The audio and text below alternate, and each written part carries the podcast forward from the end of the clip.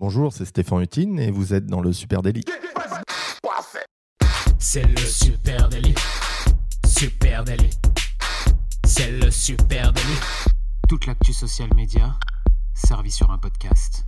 Hello tout le monde, bienvenue dans le Super Daily, le podcast quotidien qui décrypte pour vous l'actualité des réseaux sociaux. Je suis Camille Poignant et aujourd'hui, à quelques jours du festival Lyon eSport, j'ai le plaisir d'être accompagné par un super guest, Stéphane Eutine, le président de l'association France eSport. Salut Stéphane. Bonjour Camille. Ça va bien? Bah, Écoute, ça va bien. Et bien sûr, pour nous accompagner, mon fidèle camarade Adjan Chelil. Et oui, je suis là à la console pour enregistrer tout ça. Alors Stéphane, on est super heureux de t'accueillir. Pas que parce que c'est bientôt le festival Lyon eSport, mais parce que le eSport, c'est hyper passionnant. Il y a plein de choses qui s'y passent en ce moment. Toi, tu as un peu euh, baigné là-dedans.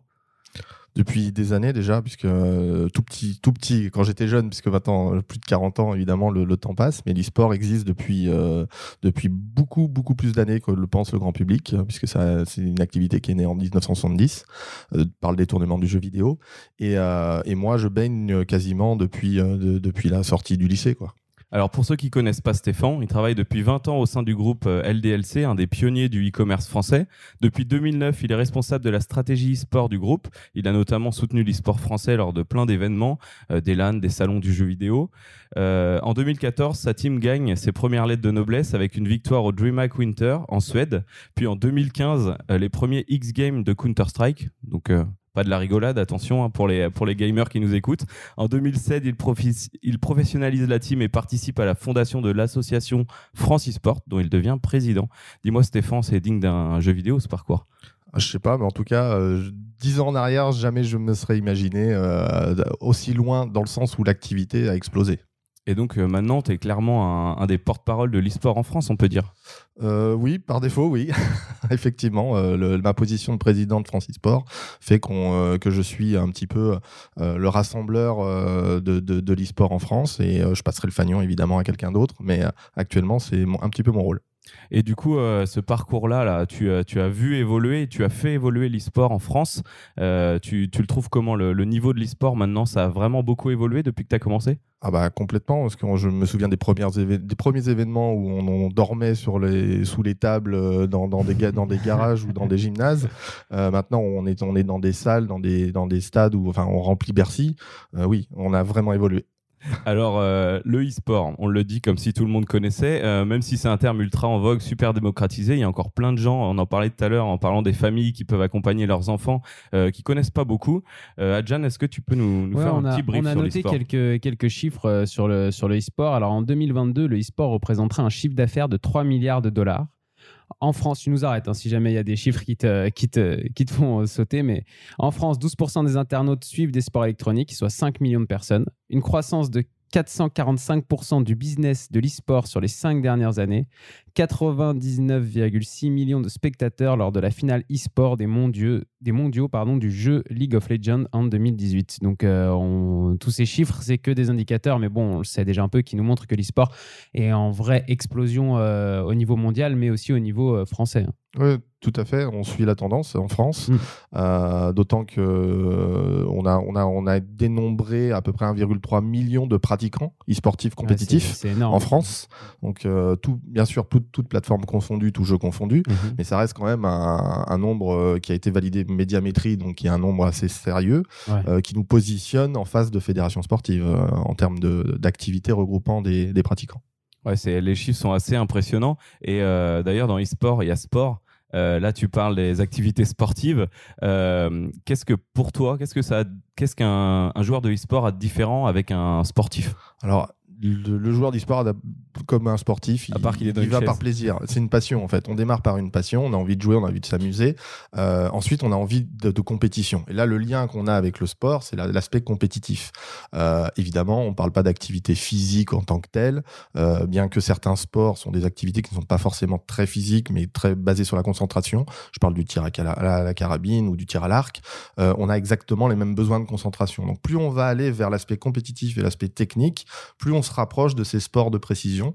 Euh, bien sûr, on sera jamais euh, au niveau d'un sportif qui court après un ballon euh, en termes physiques. Par contre, on, a, on développe d'autres compétences de réactivité, de, de, de réflexes euh, qui sont similaires à, à, des attentes de haut niveau dans le sport. Mais même physiquement, j'imagine que des, des, grandes compétitions, les, les, joueurs, ils sont quand même un peu préparés aussi ou Alors c'est tout nouveau au niveau des, ouais. des, équipes professionnelles. On intègre maintenant la préparation physique, quelque chose qu'on ne faisait pas, mais euh, on est arrivé à un stade où en fait les joueurs ont à peu près tous le même niveau, donc on se pose la question qu'est-ce qui peut les emmener encore plus haut? Et là, c'est le sport qui nous amène cette composante-là, c'est l'équilibre de vie, c'est l'hygiène de vie, euh, qui va nous amener en fait un, un plus haut niveau, c'est-à-dire qu'on essaye de positionner le l'e-sportif dans les meilleures conditions au moment de la compétition. Ouais. Ça veut dire on a des, des réflexions sur la nutrition, sur les temps de sommeil, sur les temps d'écran, euh, sur évidemment la, la, pratique, euh, la pratique physique euh, d'activité physique pour qu'il soit dans les meilleures conditions, voilà, et qu'il soit dans un son état de concentration soit au plus haut niveau au moment du, du match. C'est la professionnalisation du sport, quoi. Ouais, donc on voit qu'il y a vraiment des, des, composantes ultra, ultra importantes. Et tiens, je me posais une question est-ce que toi, tu es un e-sportif? Alors, je suis un e-sportif de loisirs. voilà, puisqu'on a, on a segmenté un petit peu le, les e-sportifs sur le, le, baromètre de France Sport que vous pouvez consulter, qui vous donne tous les chiffres de e-sport en France.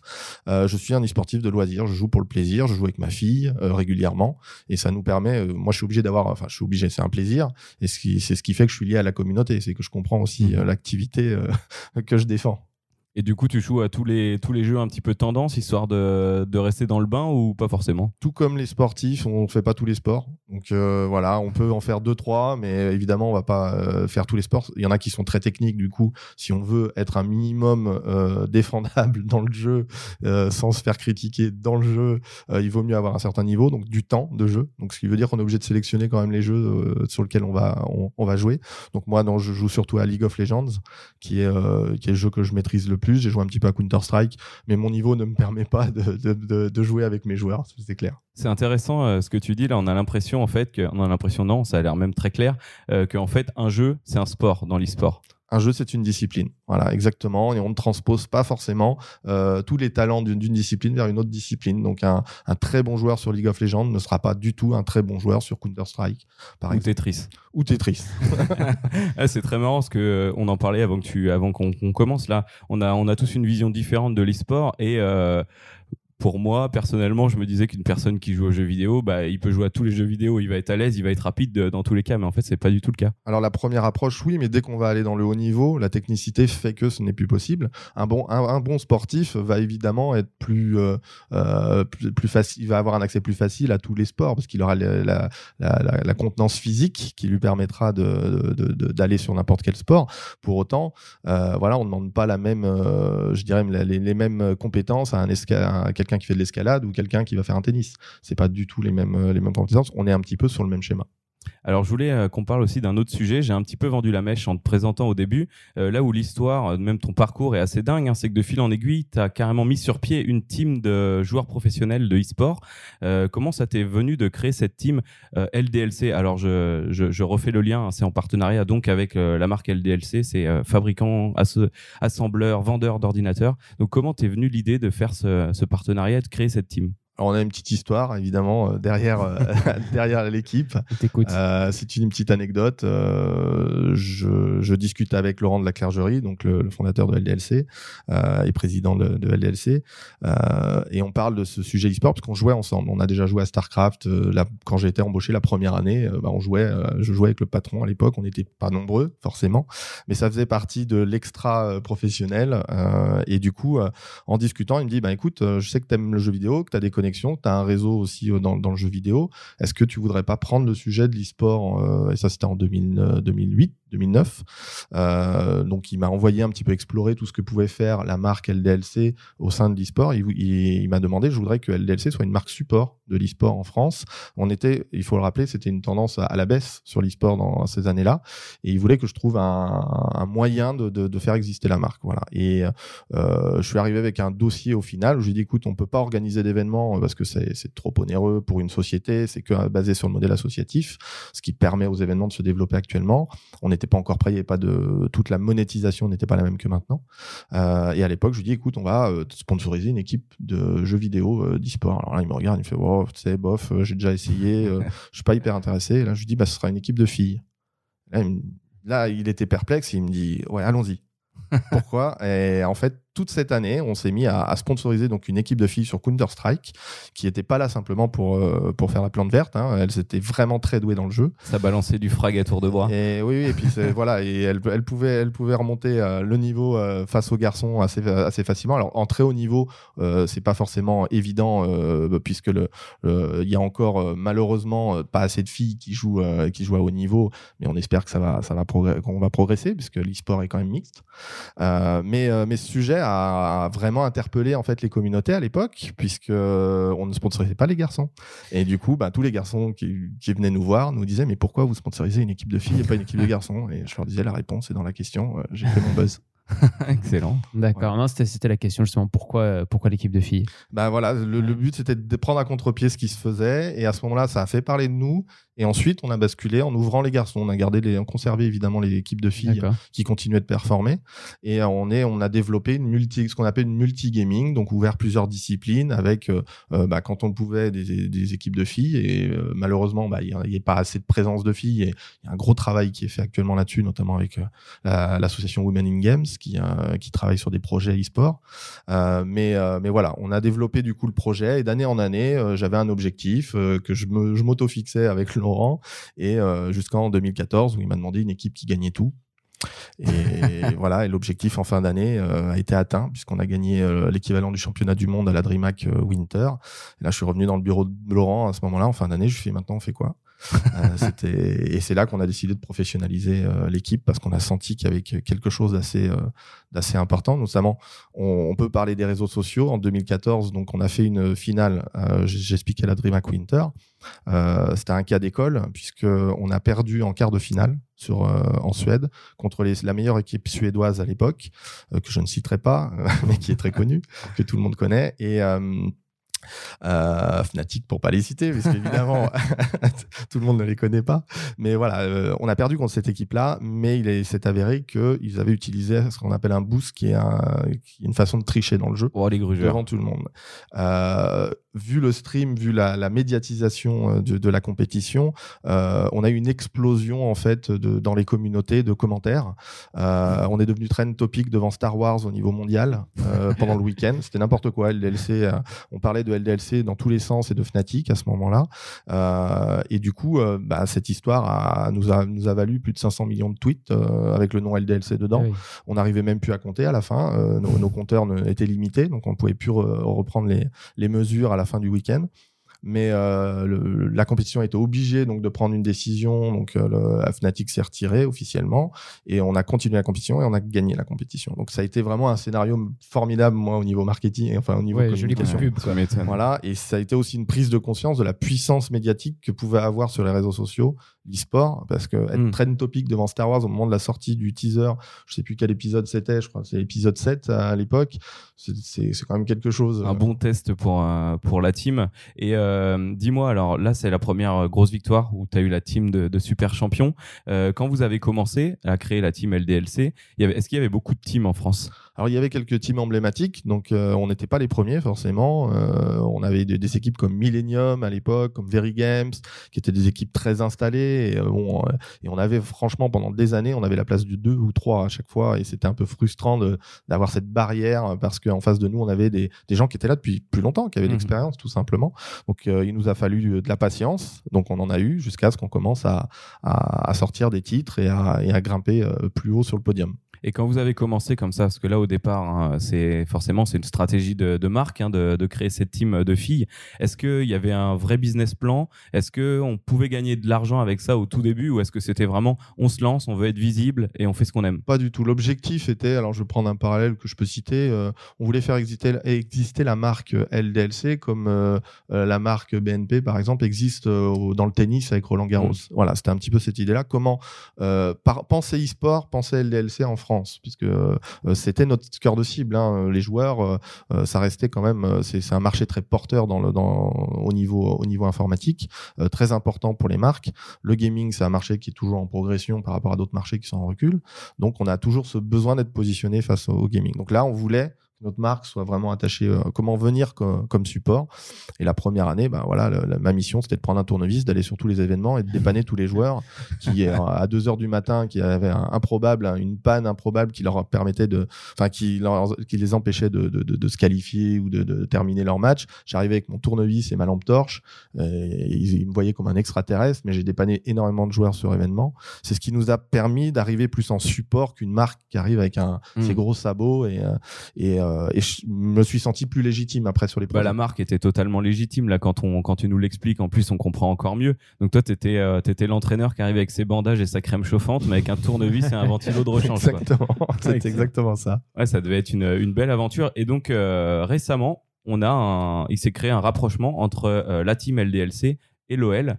Alors attention parce qu'on a un gros supporter de l'OL là, donc je vais, laisser la parole à Adjan qui va nous en dire un peu plus. Oui, alors on sait, on sait déjà que hum, LDLC euh, est proche du monde du sport parce qu'il y avait déjà un partenariat avec euh, l'Asvel hein, qui s'appelle aujourd'hui LDLC euh, Asvel. mais L'Asvel féminin. Exactement. Mais début 2020, la team LDLC a annoncé son partenariat avec l'OL, donc et l'équipe maintenant s'appelle LDLC OL.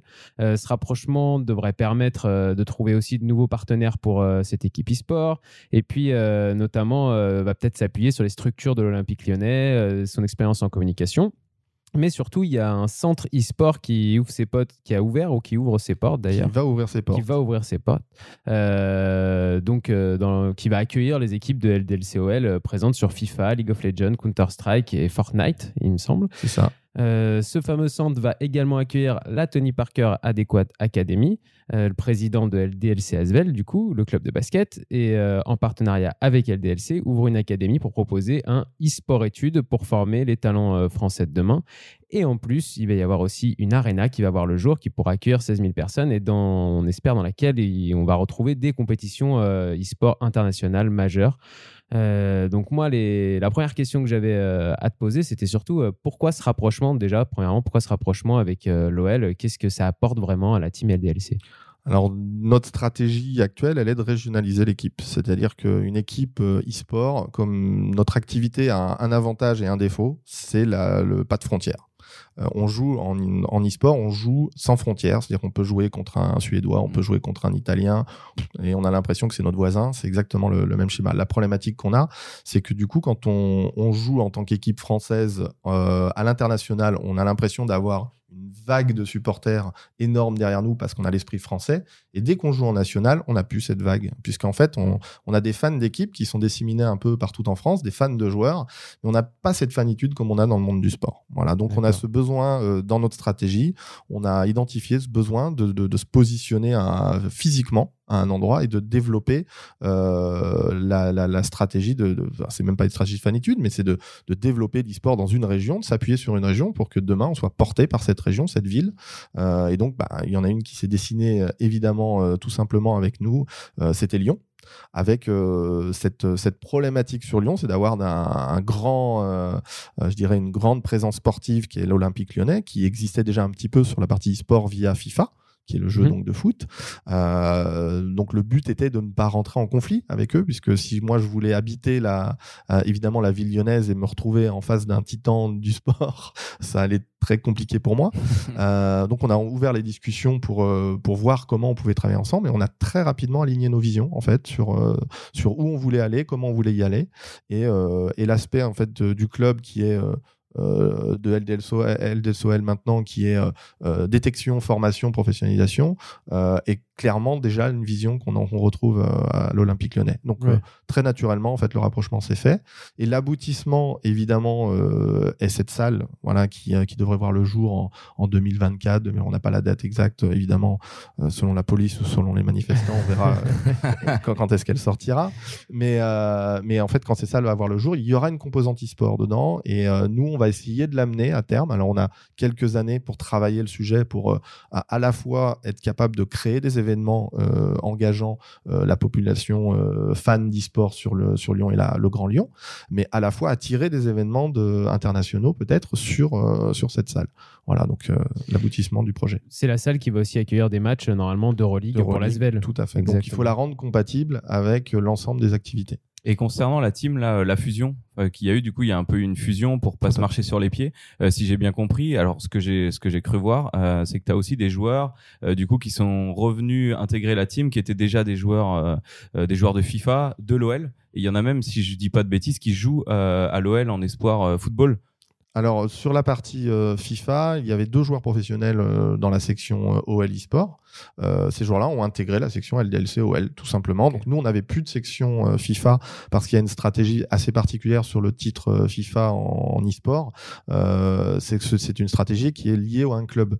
Il faut être lié à un club de foot pour avoir une vraie euh, existence. Si on n'est pas lié à un club de foot en tant que club e-sportif, euh, on n'existe plus en fait. En termes de visibilité, on a le droit, euh, on est, on est, on est complètement mis de côté à cause de la FIFA, tout simplement, parce que la Ah oui. FIFA représente euh, euh, derrière. Le nom euh, du jeu, hein. Exactement. Donc, euh, il y a une notion de présence des clubs de foot qui est, qui est, qui est, qui est, qui est forcée, je dirais, sur, le, sur les compétitions.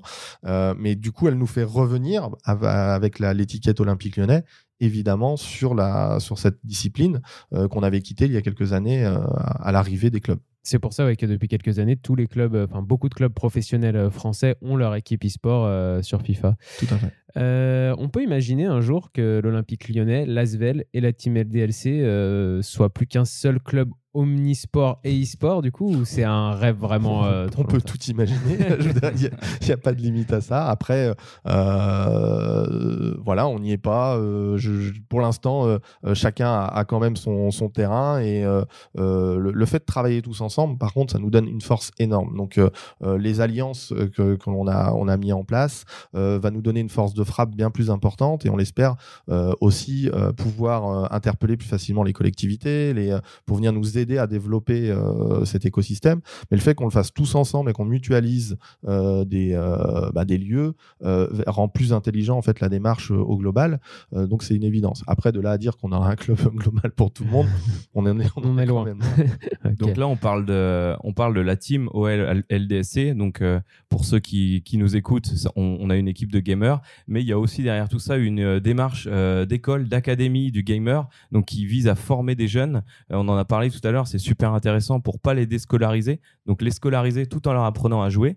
Euh, comment on forme? Alors, en quoi ça consiste une école du e-sport? Comment on entraîne une team de gamers? On les fait pas courir forcément. Du coup, comment ça se passe? On les fait un petit peu courir parce que le sport est une composante de l'e-sport maintenant au niveau, euh, au niveau professionnel. Il y a une composante physique, il faut être en bonne santé, donc euh, on a une préparation physique.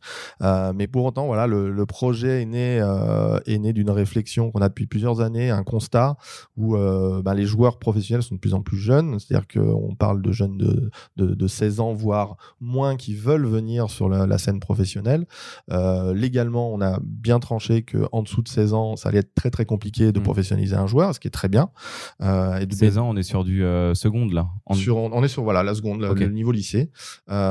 Et par contre, sur la partie voilà 16-18 ans, il y avait un flou, c'est-à-dire qu'à partir du moment où on commençait à trouver des solutions pour professionnaliser un joueur, le risque était qu'avec cette euh, possibilité de devenir professionnel, le joueur se déscolarise, tout simplement parce qu'il s'engage sur sa passion plus que sur l'école, qui bizarrement est moins intéressante. étrangement. Une problématique qui existait dans le sport classique il y a quelques années. Exactement. On, a, on, on subit les mêmes problématiques que le sport hein, sur dans notre structuration. Euh, donc les éléments de réponse naturels du monde du sport, c'est le sport-études. Mm, mm. Euh, seulement le sport-études, ça n'existait pas pour l'e-sport. Et l'e-sport n'étant pas du sport, on ne pouvait utiliser les outils de, de- de sport-études. Euh, Il y avait c'est pas une interdiction, mais en fait, euh, on avait déjà du mal rien que d'avoir des, des, des joueurs qui, étaient à- qui sont à l'université ou en, ou en lycée. Il, fa- il faut négocier à chaque fois avec le chef d'établissement euh, pour qu'il y ait une, euh, un temps de, de repos le lundi matin, par exemple, parce que dimanche soir, il avait une compétition. Ça, c'était aberrant pour, les, pour les chefs d'établissement de devoir Ouais, pour lui, il voyait un libérer mec du jouer temps. aux jeux vidéo. Exactement. Donc, de- de- de ce phénomène-là n'était pas assez, euh, voilà, était encore assez niche. Donc maintenant qu'il est, assez, euh, assez euh, connu, euh, c'est plus facile de discuter avec des chefs d'établissement. Et pour autant, euh, c'est difficile d'organiser euh, parce que faire bouger le titan de l'école publique et l'éducation nationale, euh, les discussions ont à peine été entamées euh, pour le moment. Euh, donc notre solution à nous, ça a été de nous tourner vers le privé. Voilà, et le privé, j'ai cherché un établissement secondaire qui permettrait de nous proposer des, horaires et un aménagement du temps euh, pour pratiquer euh, l'e-sport au même titre qu'on pratique euh, une activité sportive euh, en parallèle de l'école. Et tout naturellement, voilà, j'ai rencontré Xavier Lucas, le président de, de la Tony Parker Adequate Academy, qui s'est trouvé en deux minutes quoi, sur le sujet. Quand on est un jeune, du coup, aujourd'hui, une jeune fille ou un jeune, un jeune garçon qui veut intégrer euh, ce, ce e-sport études, comment, c'est quoi la démarche? Comment T'as l'air intéressé à John. Ouais, j'y vais.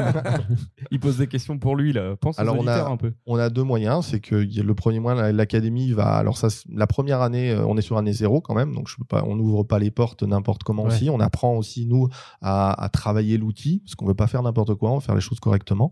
Donc, sur cette année zéro, on n'a pas ouvert les portes au, au, public. On a ouvert les portes qu'à euh, à des, des de bourse d'études performance.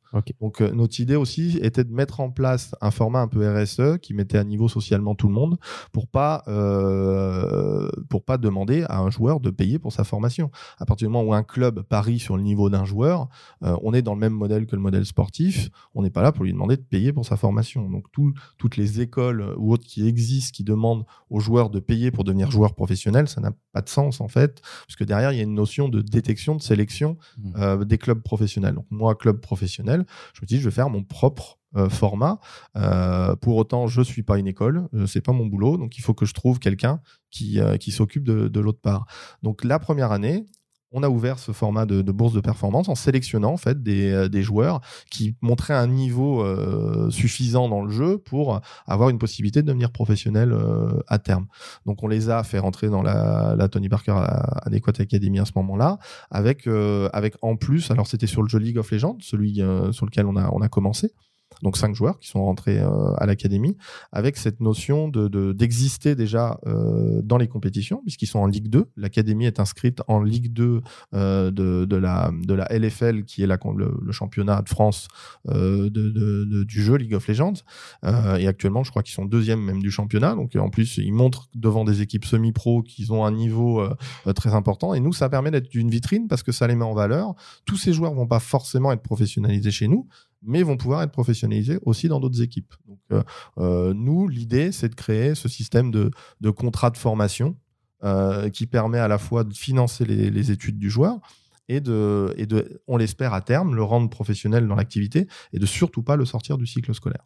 Alors moi, il y a un truc, euh, donc on a, on a bien sûr scruté, euh, scruté les réseaux sociaux hein, de la team euh, Well LDLC, tu t'en doutes, c'est notre spécialité. Et justement, pour faire le lien entre les réseaux sociaux et ce qu'on vient juste de se dire, j'ai trouvé super intéressant les témoignages de certains jeunes. Alors j'ai regardé ce matin celui de SKR, et en fait, on voit que c'est que la formation que vous leur apportez, les valeurs que vous leur inculquez, et justement pas les déscolariser, mais leur apprendre des choses pour pour bien faire le, le e-sport à leur manière. on le ressent en fait. Il disait un moment que lui, il, avait, il venait à l'école de telle heure à telle heure et qu'il avait besoin euh, d'un certain temps de repos, d'une hygiène de vie. Et en fait, ces mots-là, ils étaient naturels dans leur euh, discours et je trouve que ça illustre bien ce que tu nous dis dans la volonté de faire, un, de faire une école proprement et euh, tout en ne faisant pas que du jeu vidéo. Donc c'est, super intéressant. C'est, un petit peu la marque de fabrique de notre club. L'encadrement a toujours été primé sur la performance. C'est-à-dire que, à, je dirais, dans la guerre des, des, des, des clubs, c'est comme dans le sport. Les salaires sont importants pour attirer les grands joueurs. Euh, pour autant, on a mis une autre carte dans notre jeu, c'est l'encadrement. Donc euh, l'encadrement, c'est-à-dire qu'un joueur, bah, à des moments, lui dit non à des moments, lui dit c'est comme ça que tu dois. Enfin, ils ont le droit de manger du chocolat quand même. Ils ont le droit de manger. Voilà, on n'est pas, on n'est pas l'armée, on n'est pas, on n'est pas comme une, comme un format sportif. Il faut comprendre aussi qu'en face de nous, on a des, euh, des, des, joueurs de haut niveau, mais euh, on n'a pas un besoin qu'ils aient un physique parfait. Euh, voilà, c'est pas, c'est pas le but hein, dans l'activité. Ce qu'on veut, c'est qu'ils soient en bonne santé et que ça, on le suive correctement pour s'assurer que derrière, il n'y ait pas de, de, de pathologies qui, qui apparaissent. donc, on suit avec du kiné. Voilà, on a, on va attaquer l'ophtalmologie. Euh, ah important, j'imagine. Exactement. Voilà, on a, on a vraiment un besoin de suivre l'activité par rapport à nos besoins et pas parce que le monde du sport est comme ça, on va faire comme le monde du sport. On a d'autres problématiques. Vous le réadaptez. Exactement. Par contre, on, on essaye de rester intelligent sur, euh, sur l'encadrement. Alors, on a jeté un œil donc de, sur ces réseaux sociaux hein, qui sont euh, quand même déjà hyper impressionnants. Euh, on a vu qu'on avait 50 000 abonnés sur Twitch. Alors, pour ceux qui connaissent pas, on a fait un, épisode il y a pas longtemps. c'est une plateforme de stream de jeux vidéo en direct. 20 000 abonnés sur Instagram, 12 000 abonnés sur YouTube. on voit qu'ils sont, les jeunes sont beaucoup mis en valeur. Donc on les présente un peu comme des joueurs pros, mais ça reste des jeunes. Donc c'est vrai que c'est c'est super abordable. Euh, ils nous présentent euh, les derniers trucs qui se sont passés entre eux ou alors le dernier combat qu'ils ont fait. Euh, on a en story, j'ai vu aussi qu'il y avait plein de petits trucs intelligents qui se passaient. On voyait pour vous c'est quoi le coup de maître de la semaine. Euh, c'était assez marrant comment c'était fait. Donc on voit que vous, vous le travaillez vraiment bien.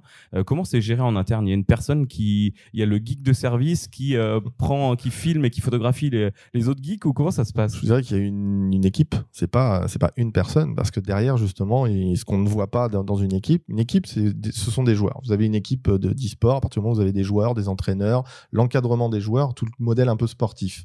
Mais euh, derrière, vous voulez passer professionnel, eh ben là, il y a de la com. Et quand il y a de la com, ben, il y a des métiers différents. Donc l'e-sport, c'est pas que joueur. Vous avez des métiers. On a des community managers, des product content managers qui euh, viennent amener ce, contenu sur les réseaux sociaux. J'ai du monteur vidéo, on a des régisseurs, on a euh, du graphiste, on a du développeur. Tout ça, toute cette équipe-là qui, est- qui est chez nous, qui est formidable, euh, bah, du jour au matin, euh, ils sont en réflexion toujours de se dire qu'est-ce qu'on peut inventer aujourd'hui euh, pour rendre un peu sexy la journée euh, sur les réseaux sociaux. Parce qu'on a du storytelling à créer autour de nos équipes. Si on devait raconter tous les jours que nos joueurs sont devant un PC en train de jouer, je pense qu'on la ferait beaucoup. redondant. Voilà, exactement. Ce serait un peu redondant, mais c'est le, le cas. Mais par contre, on leur fait faire d'autres choses. Du coup, on raconte ce qui se passe en dehors du, de, de l'entraînement du jeu vidéo. Euh, et il y a plein de choses. Et on, on anime aussi euh, notre scène. On regarde un petit peu ce qui se passe. On fait une veille sur les différentes autres disciplines, les autres univers pour voir un petit peu ce qui se passe. Et on essaye d'amener un peu de- de- d'entertainment en fait à, à notre pour pas qu'elle se prenne trop au sérieux. Notre fond de commerce, c'est le jeu vidéo. C'est c'est quelque chose qui, qui, qui est fun à la base Ouais. euh, qui donne envie euh, de, de, de, de s'amuser. Euh, si c'est pour le rendre trop sérieux, c'est un peu dommage. Donc quand on voit que le monde du sport est en train aussi d'essayer de devenir moins sérieux euh, en, en amenant des composantes un peu plus euh, humaines et, et se prend moins au sérieux sur les réseaux sociaux, moi nous on prend évidemment des exemples sur la NBA qui est un, un formidable un outil, enfin je dirais un univers hyper hyper incroyable, enfin vraiment incroyable sur les réseaux. On pioche un petit peu sur tous ces univers là et on essaye d'amener nos propres codes.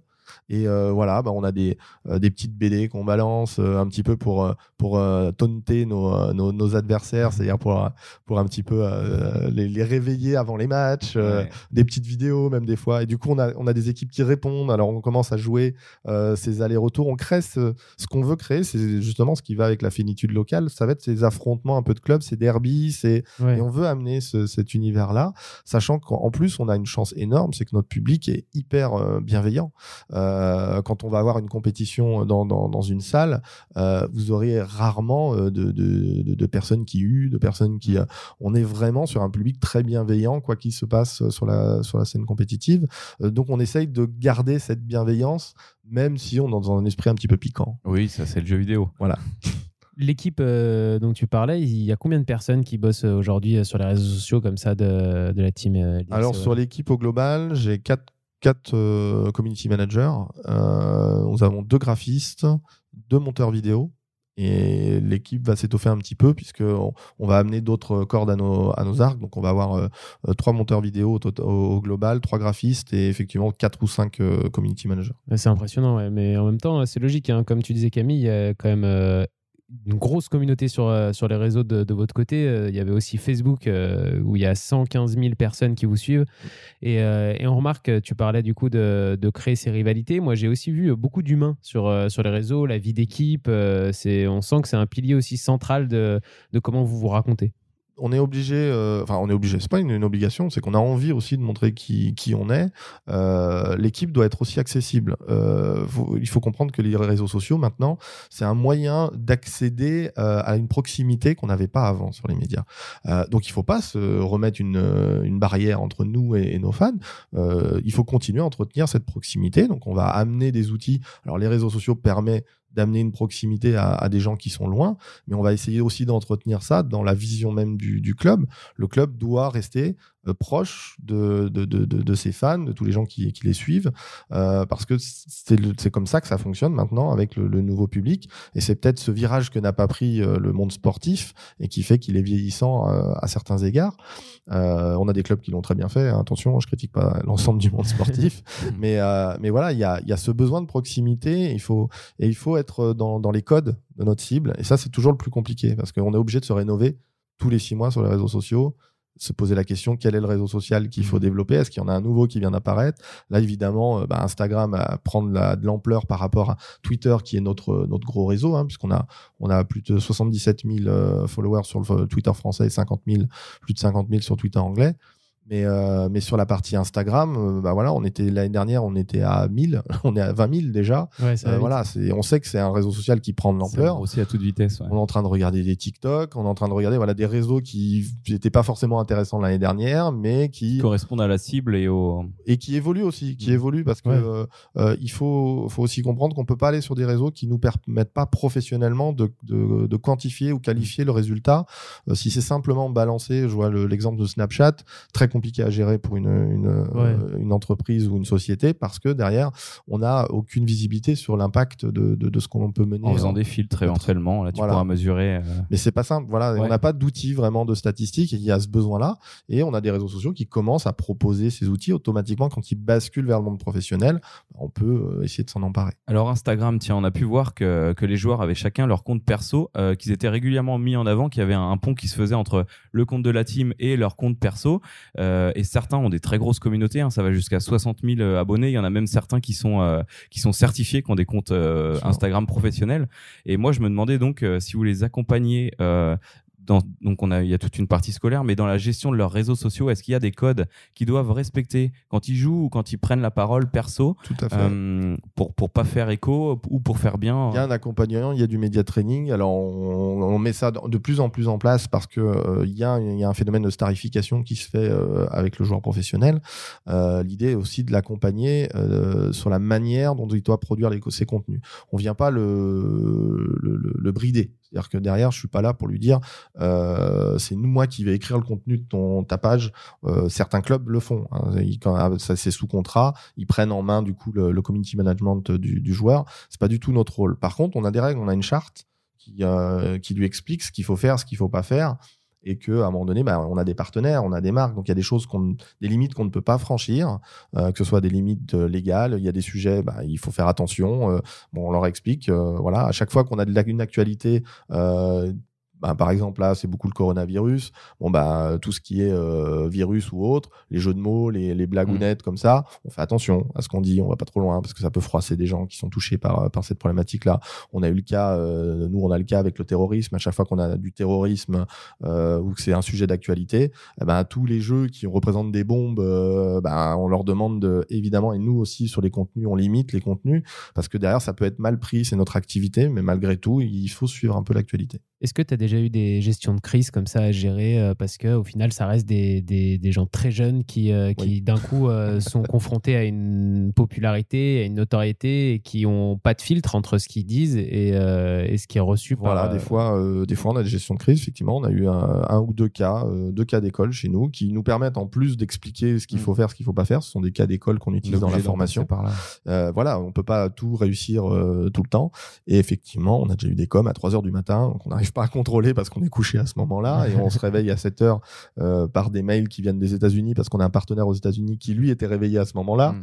donc qui a toute la toute la problématique et qui nous demande de réagir et donc on doit réagir. Et dans ce cas-là, bah, on essaye de voilà, on fait on fait ce qu'on doit faire euh, euh, dans la communication. Je considère qu'il n'y a pas de mauvaise communication, toujours que c'est c'est plutôt qu'est-ce qu'on fait derrière, comment on le transforme correctement. Quand je dis transformer, c'est pas pour l'utilité du, du club, c'est comment euh, euh, faire en sorte que euh, ben, publiquement ça soit bien perçu à terme et qu'on ait bien traité le- la problématique. Un joueur qui part en sucette, ça peut exister comme dans n'importe quelle activité. Les joueurs de foot, ça arrive aussi. Ouais, ouais, bien Je sûr. crois qu'on est, on est pas mal, enfin, pas, pas si mal loti par rapport à ce qui peut se passer dans d'autres univers, que ce soit le- au niveau artiste ou au niveau foot, euh, ou au niveau voilà sport euh, médiatisé. Euh, pour autant, ben voilà, on essaye de gérer. Ils ont des règles du jeu. Quand ils les franchi- ils franchissent les limites, ils peuvent perdre leur euh, statut de joueur professionnel euh, au sein de notre club en tout cas. Mhm. Donc il y a un risque aussi pour eux, euh, ce qui fait qu'ils s'auto-censurent euh, un minimum, c'est-à-dire qu'ils vont pas trop loin. Maintenant voilà, on a une charte aussi nous de l'équipe. à, à nous, voilà, on corrige le tir, on fait une communication s'il y a une communication à faire. voilà, on a eu le cas, ça a été réglé assez rapidement. Ok. Est-ce que justement euh, dans le l'e-sport études dont on parlait tout à l'heure, est-ce qu'il va y avoir une formation social media pour essayer d'accompagner euh, vraiment dès le plus jeune âge? Puisqu'on sait que maintenant bah, les comptes euh, Instagram des, des gamins bah, dès 13 ans, ils ont leur propre compte Instagram, leur compte TikTok, parfois leur compte YouTube. Et Snapchat. quand on veut faire du gaming, quand on a un enfant qui, les enfants qui veulent faire du gaming, très vite ils sont Ah, sur ils toutes les plateformes. sur les- ils sont Mm. sur les réseaux avant les parents, ça c'est Ouais. sûr. Donc euh, effectivement, bah, on a déjà entamé euh, cette partie-là. Donc à l'académie, entre autres, euh, nous on intervient. On a, nos, community managers qui interviennent directement sur les étudiants et pas que les étudiants de la filière e-sport. La filière basket actuellement euh, Ouais. et les prochaines filières seront concernées sur ce Les sujet-là. questions sont les mêmes. ouais. Donc on vient leur amener cette, cette composante-là. On est assisté aussi par Infinity, Infinity Nine, qui est l'agence euh, qui gère le l'Asvel- le LDLC Asvel euh, en parallèle, euh, qui, qui vient un petit peu injecter ce- cette partie média training aux étudiants. C'est l'année zéro, donc on, on injecte, on voit le retour qu'on a. Tous les étudiants ne sont pas au même niveau, enfin tous les lycéens sont pas au même niveau de, de, de connaissance des outils. Tout le monde n'utilise pas les mêmes outils, donc il y a, y a un petit équilibre à, mener. Chaque communauté n'habite pas les outils de la même manière. Voilà, dans le basket, on communique pas de la même manière que dans que dans l'e-sport. Voilà. Même nous, on a des communautés qui n'utilisent pas les mêmes réseaux sociaux. Euh, je parler du sim racing. On a euh, aussi la section, on n'en a par- pas parlé, mais de euh, de w, WRC euh, euh, où on a le champion du monde quand même. Donc je vais, je vais quand même parler de Lohan qui est qui est champion du monde, double De Mario champion du monde de non non de WRC, WRC. pour le coup c'est de la simulation euh, simulation de, de Ah. conduite et et, et donc sur sur ces différents sur ces différents euh, disciplines bah, WRC c'est le sim racing eux utilisent Facebook voilà, qui est un réseau qu'on pourrait croire vieillissant, Mhm. mais la communauté WRC est sur Facebook. Ouais. Euh, la- les autres communautés, la plupart des communautés sont sur Twitter, mais les nouvelles communautés sont sur Insta. Ouais. Voilà, donc il faut qu'on balaye. là, faut être habile, ouais. Voilà, faut être habile. Et chaque communauté a un outil. On s'adresse euh, avec cet outil. Donc dans le média training, selon la communauté vers lequel, laquelle se dirige notre euh, notre pratiquant, bah on vient lui donner les codes à la fois, enfin surtout du, du, du réseau social qui est celui le plus important pour sa, pour son euh, épanouissement, euh, je dirais sportif, et sa sa vie publique sportive, Euh, mais on vient aussi lui parler des autres parce que ça va bouger, ça inévitablement, ça, ça va changer. Donc on lui explique que il faut qu'il reste aussi en veille, voilà, sur ces, ces réseaux. Donc euh, on leur apprend euh, différentes, euh, on leur apprend ce que c'est qu'un reach, on leur apprend ce que c'est que l'engagement, pour qu'ils comprennent aussi ce qui se passe derrière. Ouais, l'enjeu. Euh, Voilà, et l'enjeu euh, pour eux, parce que derrière, ils vont, en se starifiant, ils vont créer une image, et cette image va apporter une valeur euh, à leur propre euh, contrat à terme. Donc, euh, il y aura la partie sportive et la valeur de, de, de leur, de leur fanitude et de leur communauté qui vont amener. Et ces deux composantes sont importantes, donc il faut qu'ils les développent en parallèle. Et il y a un truc qui est super intéressant hein, quand on parle de cette de cette académie là, c'est qu'on voit que particulièrement dans la filière e-sport, en fait, c'est un triptyque. Il y a vraiment une, une filière scolaire classique. Il y a une filière qui est très digitale. Euh, là, on parle de reach, on parle de de social media, on parle de communication aussi, et une filière vraiment sport professionnel. Donc c'est une formation vraiment complète. C'est super intéressant de, de voir ça. En tout cas, c'est un beau projet tout ça. Le- le but est de professionnaliser le jeune qui, qui découvre un maximum de métiers autour de son, sa passion et que ça ne le limite pas seulement à la pratique euh, sportive ou e-sportive. Et du coup, euh, bah, on espère faire naître, euh, voilà, pour les joueurs qui finalement vont pas être le meilleur basketteur de France, enfin, je veux dire, vont être sélectionnés dans les clubs professionnels, bah, de se dire que je peux devenir journaliste sportif, je peux aller sur ces nouveaux métiers c'est qui sont émergents et, et pas simplement me cantonner à, à ma passion. voilà, il y a autre chose autour de la passion, mais qui reste du coup dans ma passion. Bon, pour euh, les parents qui nous écoutent, hein, si vous avez des enfants qui adorent les jeux vidéo, euh, vous savez qu'il existe des structures euh, sérieuses qui peuvent les faire grandir euh, dans ce domaine-là. Et euh, alors, on, on a, on a déjà pas mal parlé. Je voulais juste qu'on parle, avant de terminer, du Lyon eSport Festival, donc qui commence vendredi. On l'a dit tout à l'heure, ça a lieu à Lyon. Bien sûr, toi et la team, vous y serez présents. C'est quoi les enjeux d'un salon comme ça pour, vous aujourd'hui et qu'est-ce qui va s'y passer concrètement pour la team? Alors nous, on a un championnat puisque ça reste un des plus gros événements euh, type exhibition euh, de, League of Legends, qui est euh, Lyon eSport a été toujours connu pour le jeu League of Legends et sa compétition qui est reconnue en France comme la, plus importante. Maintenant, on a évidemment le championnat de France qui est porté par l'éditeur de jeu. Donc, forcément c'est un autre niveau, c'est niveau professionnel, mais sur la partie amateur, euh, voilà, c'est le plus grand championnat. Donc pour nous, euh, c'est important d'y exister. Euh, c'est à Lyon, donc c'est aussi important pour nous d'y exister. Et on a remporté déjà deux fois le titre. Donc on a aussi envie de le conserver et de le, ga- le- le garder à Lyon. Voilà, c'est l'objectif de. C'est un petit peu l'objectif. On est l'équipe lyonnaise maintenant. Et voilà, s'il y a un titre lyonnais qui doit pas s'en aller, c'est celui de la Lyon eSport. Donc, on est premier du championnat de France, mais sur un événement, on n'est toujours pas à l'abri d'un écueil. Donc, voilà, on, on va, on va essayer de, de, de, de- de- à nouveau reprendre ce titre. Mais ça va pas être simple parce que les équipes sont quand même assez, euh, assez compétitives. Et sur événement, ce n'est pas pareil qu'en ligne. On a toujours des Ouais. composantes différentes euh, euh, qui peuvent, euh, qui, enfin, qui coexistent euh, pendant la compétition. Ok. C'est- quel jour le tournoi de League of Legends là, Alors sur samedi dimanche, Ce parce qu'on sera a les, les dimanche. phases de groupe le samedi et les finales qui seront qui seront le dimanche. Alors euh, effectivement, si on veut découvrir un peu le euh, l'aspect euh, spectacle de l'e-sport, dimanche c'est très intéressant parce qu'on va voir des scènes.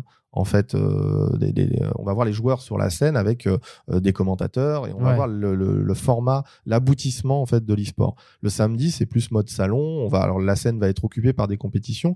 Vous avez des finalités, je crois, sur Trackmania euh, qui seront euh, euh, qui seront le samedi, puisqu'il y a un championnat qui se fait avec un avec une, une date sur sur l'événement. Mais sur alors Trackmania très bien pour les gens qui ne connaissent pas le jeu vidéo justement, c'est un petit jeu de voiture, c'est une course de voiture, donc je pense que tout le monde connaît les règles. Quand la voiture arrive première, on a gagné.